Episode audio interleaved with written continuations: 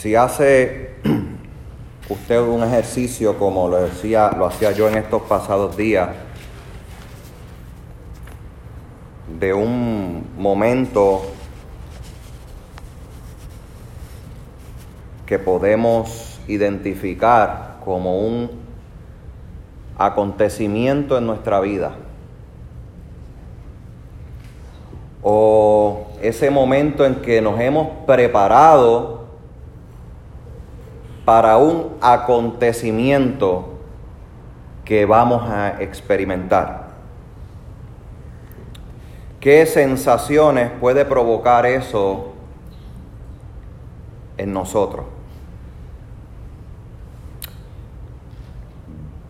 Voy a dar ejemplos a ver qué sensaciones levanta en ustedes estos distintos acontecimientos. Por ejemplo,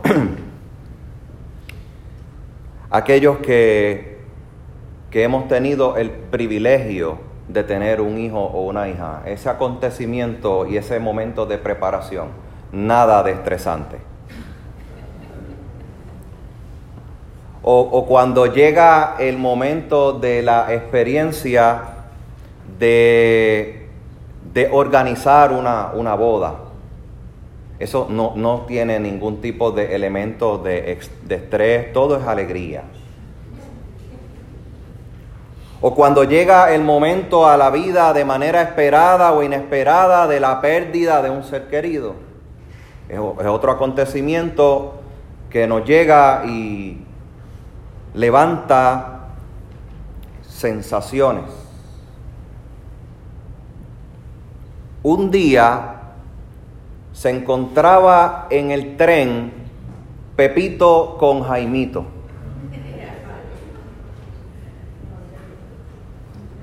Hablando precisamente de los acontecimientos de la vida, de lo que les había pasado recientemente. Y Pepito, en ese momento de elocuencia que le caracteriza, le pregunta a Jaimito, ¿Y qué más? Y Jaimito le dice, mira, es que yo no sapo cómo seguir explicándote otros acontecimientos. Y una señora de esas que le gusta estar escuchando lo que sucede alrededor y corregir todo lo que pasa, está con las antenas parabólicas, ya ustedes saben cómo. Están clausurados allí en el tren esperando que le lleven a la otra estación. Y viene Jaimito y le dice a Pepito, cuéntame tú algo más de tus acontecimientos. Y Pepito le dice, es que yo no sepo nada que más añadirle a lo que te he contado. Y la señora ya está sulfurándose. Y se acerca a Pepito y a Jaimito. Y les dice, ustedes dos, ninguno sabe hablar. Uno que si sabo, el otro que si sepo. Y no se dice así. Y Pepito, inteligente al fin, le dice a la señora, entonces usted que dice que sabe mucho de cómo es que se dicen las cosas, entonces ¿cómo se dice? Si no se dice sabo ni sepo. Y la señora le dice, se dice no sé. Y entonces Pepito le dice, y entonces si no sabe para qué se mete.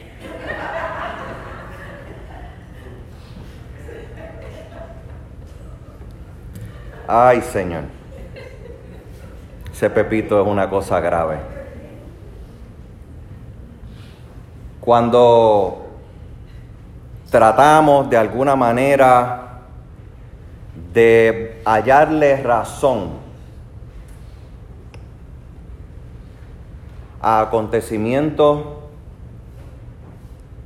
en la vida espiritual que son producto del el obrar de Dios, que son producto del poder soberano de Dios en medio de los suyos. Es una aventura que vamos a a concluir que cada día vamos a hallarle un nuevo sentido en lo que ha sido ese gran acontecimiento del encuentro con el Señor en nuestra vida. Dice el pasaje bíblico que leímos hace un momento que hubo un acontecimiento. Dice el pasaje, aconteció que cuando todo el pueblo se bautizaba, también Jesús fue bautizado. ¿Y quién era el que estaba allí bautizando al pueblo? Cuando ustedes y yo vamos y repasamos ese mismo capítulo 3, nos damos cuenta que quien está bautizando es Juan el Bautista.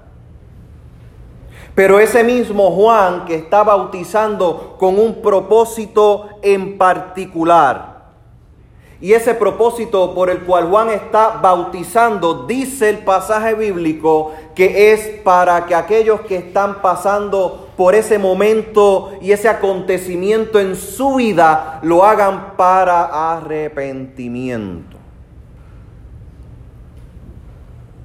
Que no es otra cosa, y ya lo hemos explicado en otros momentos, que un cambio en la manera en la que están caminando en la vida. Ese mismo Juan es el que ya ha dicho que vino a preparar el camino del Señor. ese mismo Juan fue el que dijo que él no era ni tan siquiera digno de desatar el calzado de los pies del que venía después de él. Ese Juan el Bautista que está predicando no se está predicando, está predicando aquel que vendría a bautizar con el Espíritu Santo y fuego. Juan está hablando de que aquel que vendría después de él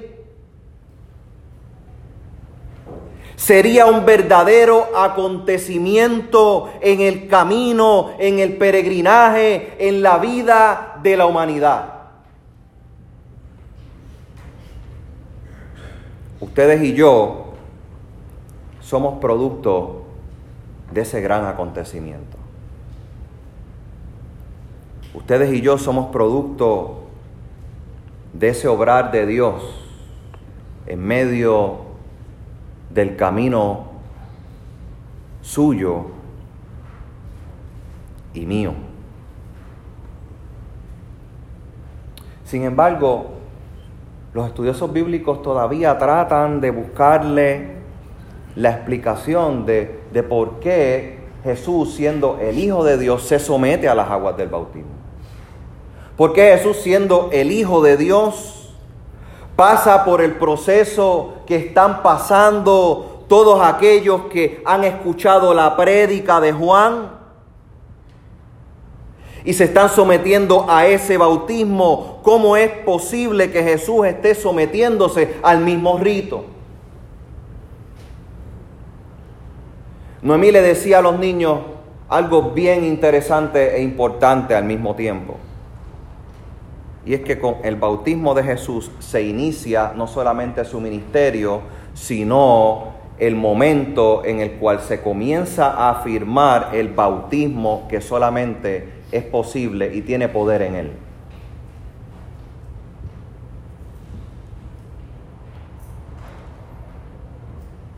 Si hay que bautizarse para arrepentimiento, para cambio de camino, para cambio de ruta, para cambio de dirección, es porque el camino del que se está sometiendo al bautismo no está tan recto.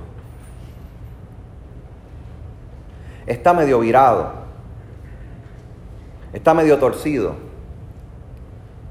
o, o cojo. Le falta sentido. Le falta algo que le complemente. Ese es el bautismo de Juan. Sin embargo, el bautismo que tenía más poder que el de Juan, aquel que vendría con el poder del Espíritu Santo y el fuego, es ese poder que viene a transformar la vida que se somete a ese bautismo en su nombre. pastor, quiere decir que inmediatamente una persona se somete al rito del bautismo, es como si le quitaran todas las arrugas. Todas aquellas áreas de su cuerpo que no le gusta a usted, es como si se transformaran todas de golpe y de porrazo. La realidad es que aunque Dios tiene el poder para cambiar la realidad nuestra inmediatamente,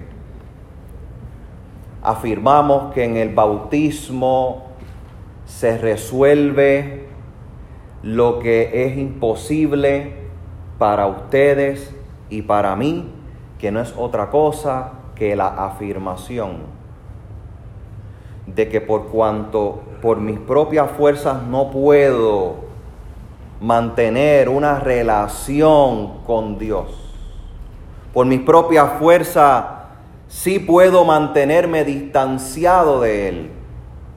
Por mis propias fuerzas se me hace muy complicado agradar al Señor en un 100%.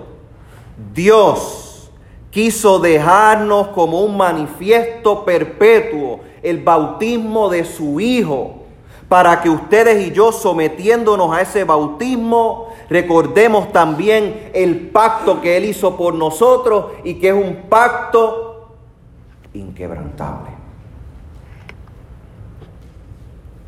He tratado de insistir que la manifestación de ese pacto es producto del obrar de Dios.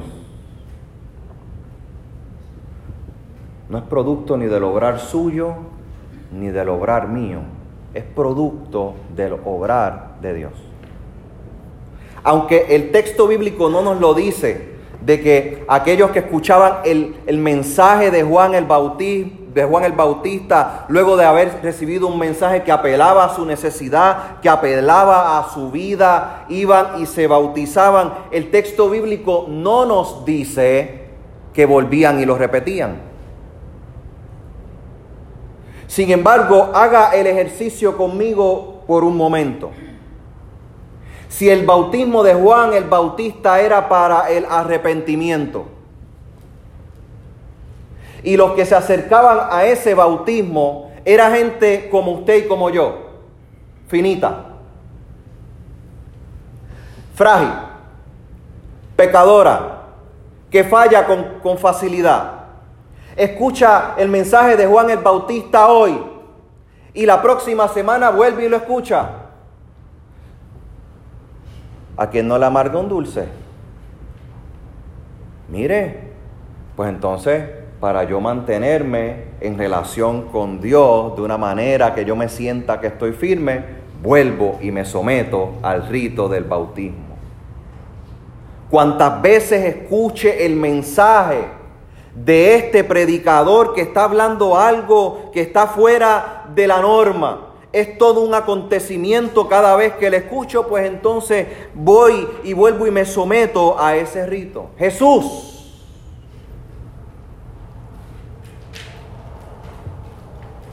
habiéndose sometido a ese rito una vez,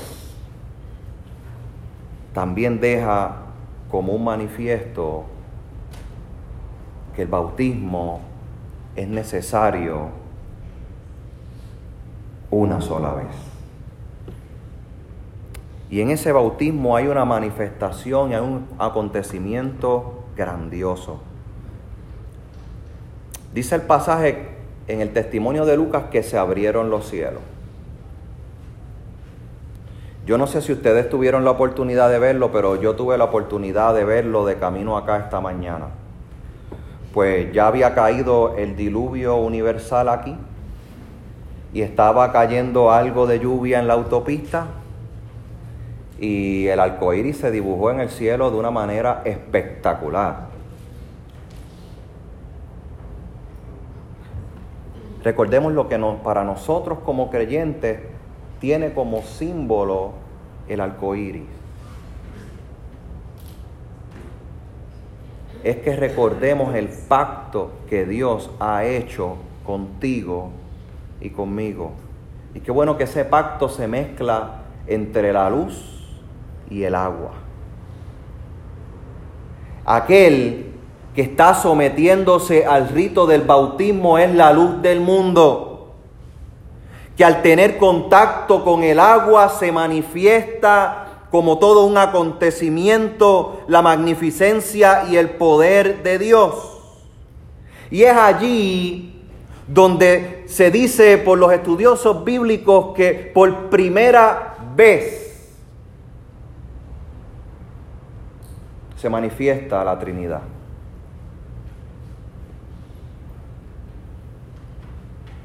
Se abre el cielo con el poder de Dios, Dios al final habla, el Espíritu Santo desciende y está allí el Hijo.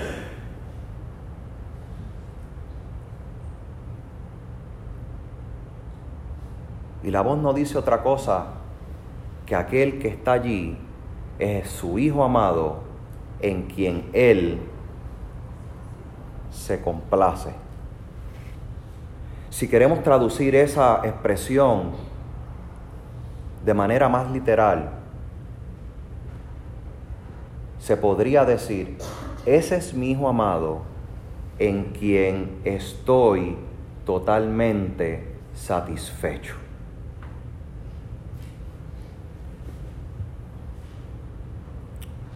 Piénsese usted como me pienso yo también. Si lo que puedo presentarle a Dios hoy como mi vida es algo en lo que Dios se puede sentir satisfecho. Hasta, hasta el día de hoy.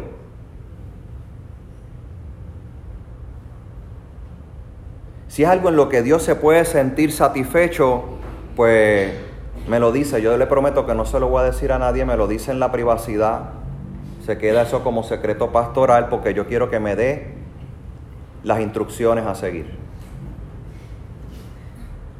Usted por sus propias fuerzas, por su propia capacidad, hoy puede presentarle una vida en la que Dios puede sentirse satisfecho y darle una nota y darme una nota de un 100%.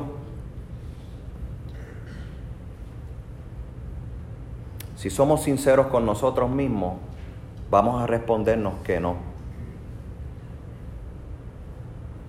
Pero sí podemos responder que damos gracias a Dios, porque descansando en su Hijo sabemos que Dios se complace en nosotros. Para eso tuvo que, que haber una manifestación de un acontecimiento bien grande el obrar de Dios a través de su Hijo que queda como un testimonio perenne en la iglesia para que afirmándonos en Él podamos afirmar también que Dios se complace en nosotros. Se nos puede zafar el sabo o el cepo Y siempre va a haber alguien atrás que va a querer corregirnos y decirnos cómo hacer las cosas, que es igual de imperfecto que nosotros.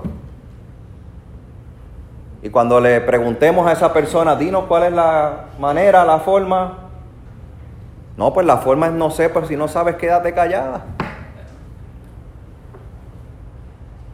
Porque hemos necesitado, todos los que nos encontramos aquí, hemos necesitado para que de nuestro labio salga que afirmamos un Dios soberano, que afirmamos la gracia de Dios, que, que afirmamos el perdón de Dios, que afirmamos su misericordia, que afirmamos su amor en nuestra vida, hemos necesitado del acontecimiento grande del poder de Dios sobre nosotros.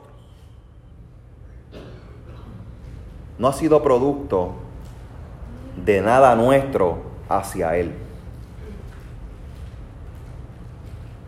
Hoy cuando celebramos no solamente el domingo del bautismo del Señor,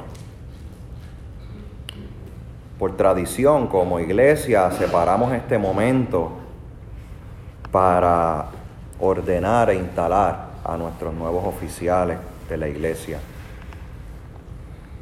Donde ayer nos reuníamos aquí por un periodo de tiempo que entendemos que fue razonable a reorganizar nuestros trabajos. y donde reconocíamos varias cosas. En primer lugar, que Dios es providente.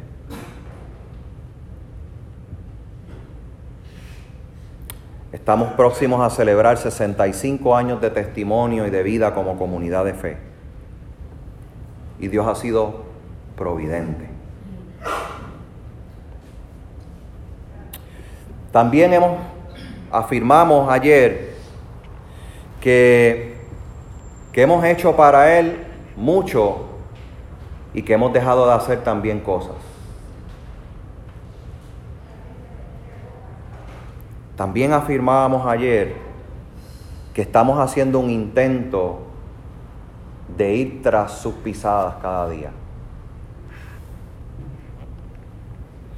Y este año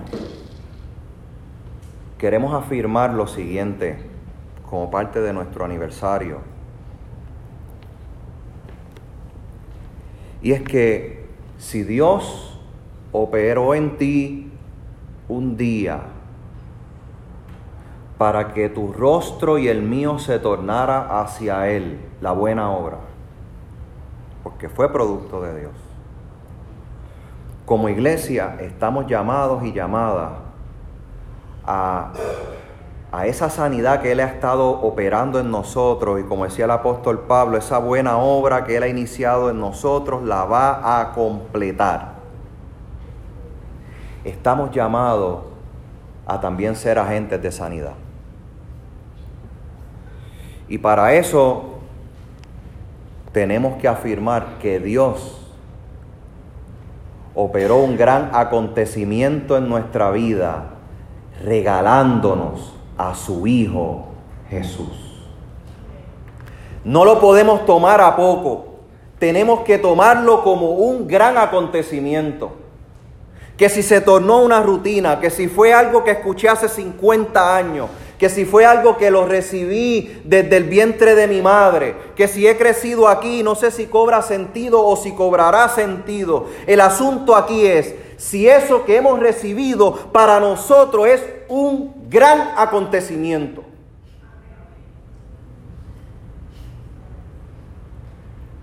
Esa es la pregunta hoy.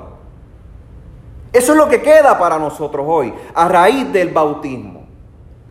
Jesús pudo haberle dicho a Juan el Bautista, salte del medio que me toca a mí. Y él quería marcar ese momento como un acontecimiento grandioso para los que luego fuimos sometidos al bautismo con conocimiento o sin conocimiento aquellos que fuimos bautizados en la niñez. Hoy el Señor nos ha mostrado propósito y quiere que renovemos en nuestra vida el acontecimiento grande y poderoso y maravilloso de haberle un día conocido e hincado rodilla delante de él. ¿Ha sido un gran acontecimiento para ti el conocer a Cristo? Esa es la pregunta. ¿Ha sido un acontecimiento grande para mí decir con mi labio que creo en Cristo?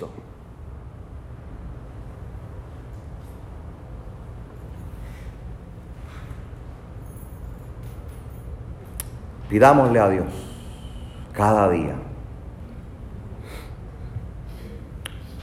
que nos ayude a atesorar el gran acontecimiento que Él operó para nosotros.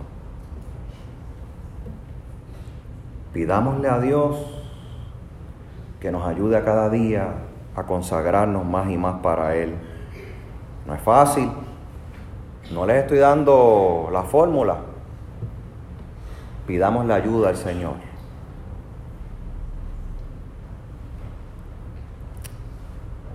Y mientras valoramos y nos consagramos, que todo cuanto hagamos de palabra o de hecho, lo hagamos pensando siempre que lo hacemos en su nombre. Y que nadie sabe más que nadie. Que así el Señor nos ayude. Amém?